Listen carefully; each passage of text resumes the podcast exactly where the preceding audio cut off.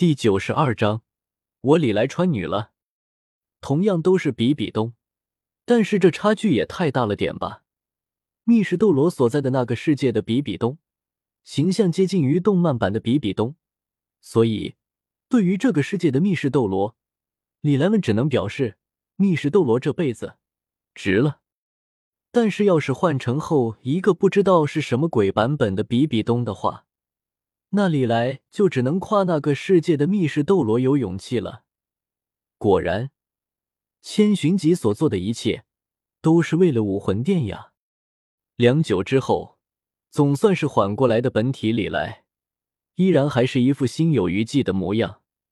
看了看那头看起来像是风狒狒的泰坦巨猿李来之后，有些心累的问道：“你这到底是什么见鬼的世界呀？咱们穿越过来的时候。”我不记得有这个版本的斗罗呀，俺怎么知道？俺穿越过去的时候，那个世界就是这样的了，可能是新出的版本吧。十万年魂兽，身高不足两米的泰坦巨猿里来，同样要是一脸的委屈。穿越到这样一个见鬼的世界去，他也很无奈呀。该不会是电视剧版的斗罗大陆吧？一人之下世界的李来插嘴道。我记得咱们穿越之前，电视剧版的《斗罗大陆》不是快拍好了吗？这尼玛！本体李来只觉得一口老槽憋在心中，不知道该怎么吐，只能说这电视剧版的《斗罗大陆》拍的太燃了，也就比《博人传》差了一点而已。片刻之后，本体李来这才说道：“如果真的是这样的话，我觉得我们欠马破苍穹一个道歉。凡是最怕的就是比较。”在斗罗大陆没出来之前，那什么马破苍穹、斗气化马、前方斗帝可敢下马一战，就真的是能让人看得怀疑人生。但是在斗罗大陆出来之后，哎，你这么一比较，似乎这马破苍穹拍的也挺不错的嘛。果然，当年是错怪了马破苍穹剧组了。调整了一下自己的心情，李来这才将目光落在了最后一个新人的身上。和之前的那位一样，这个新人李来同样也不是人。当然，这头李来身上的特效看起来可比之前的那头泰坦巨猿强多了。这头李来身长三米开外，肩高八尺，全身覆盖着一层灿金色的毛发，身体仿佛半透明的水晶一般，整体形态看起来像是狮子，但是四爪如龙。每一只龙爪下更踏着一团金焰，嘴要比一般的狮子长一些，毛发之下是细密的金色鳞片。除了正常的双目之外，它还有一只树瞳。这异兽里来的三只眼睛颜色也是不同的，两只正常的眼睛中闪烁着的是金色的光芒，而这只树瞳中散发出的却是红色的光芒，看起来属实有些诡异。光从形象上来看，这头李来的卖相，那可比之前的倒霉玩意强太多了。不过被坑过一次之后，本体李来有些心有余悸，没敢一上来就直接交换记忆，看了看对方之后，这才问道：“你呢？那个世界来的，不会也是斗罗大陆吧？”哎，老大，你还真猜对了。那异兽李来点了点头。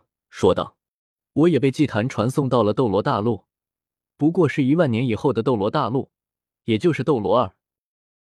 所以你这是？”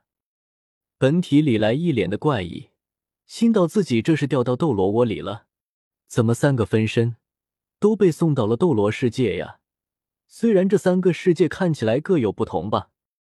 哦，我是帝皇瑞兽，三眼金尼啊。那异兽李来开口说道。你是吗，玩意？本体李来愣了，几个李来也愣了。这穿越成兽也就算了，但这是什么情况？怎么还穿女了呢？虽然没有把《斗罗二》看完，但是三眼金尼的大名，李来还是听说过的。帝皇瑞兽，传说是由星斗大森林的气运所生成的瑞兽，而《斗罗二》之中出现的这只三眼金尼。还有一个名字，王秋儿。要是李来没有搞错的话，自己的这个分身很可能是母的。这光是想想就很恐怖了，好吧？几个李来皆是一阵的庆幸，还好没有一上来就直接和对方交换记忆，要不然光是做噩梦都得做上好几宿。别误会，老子可不是女的。另一边，三眼金尼李来显然也注意到了几个李来脸上那怪异的表情，连忙开口解释道：“三眼金尼是七运的化身，本身是没有性别之分的。”如果真要算的话，也是偏男性化的。那王秋儿是怎么回事？本体李来明显有些不信，开口问道：“这个嘛，就说来话长了。”三眼睛尼李来长叹了一声，而后便开始和一群李来讲起了事情的来龙去脉。三眼睛尼李来所表达的意思很简单，一切都是唐三的锅。本来呢。三眼金尼作为帝皇瑞兽，在星斗大森林之中，那自然是吃香的喝辣的，日子过得不知道有多逍遥。但可惜的是，好景不长，当唐三这个老阴逼注意到星斗大森林之中出现在的帝皇瑞兽三眼金尼之后，三眼金尼的好日子就到头了。唐三虽然具有一半的魂兽血统，但是在进入神界。继承了海神和修罗神的神位之后，屁股就彻底的坐歪了。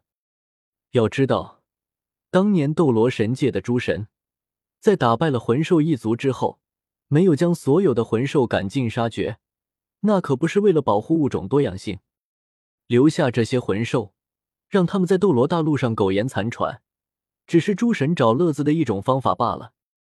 其实不仅仅是魂兽。斗罗大陆上的所有生灵都是如此，也包括人类。整个斗罗世界的生灵都在诸神的剧本之中，一切的发展都必须要符合诸神的心意才行。一旦有跳出诸神掌控的变数出现，那等待他们的只有毁灭。这就是斗罗神界的诸神们找月子的方法。在活过了漫长的岁月之后，斗罗神界的诸神可以说是相当的变态了。对于他们掌控之下的世界，拥有着极其变态的掌控欲。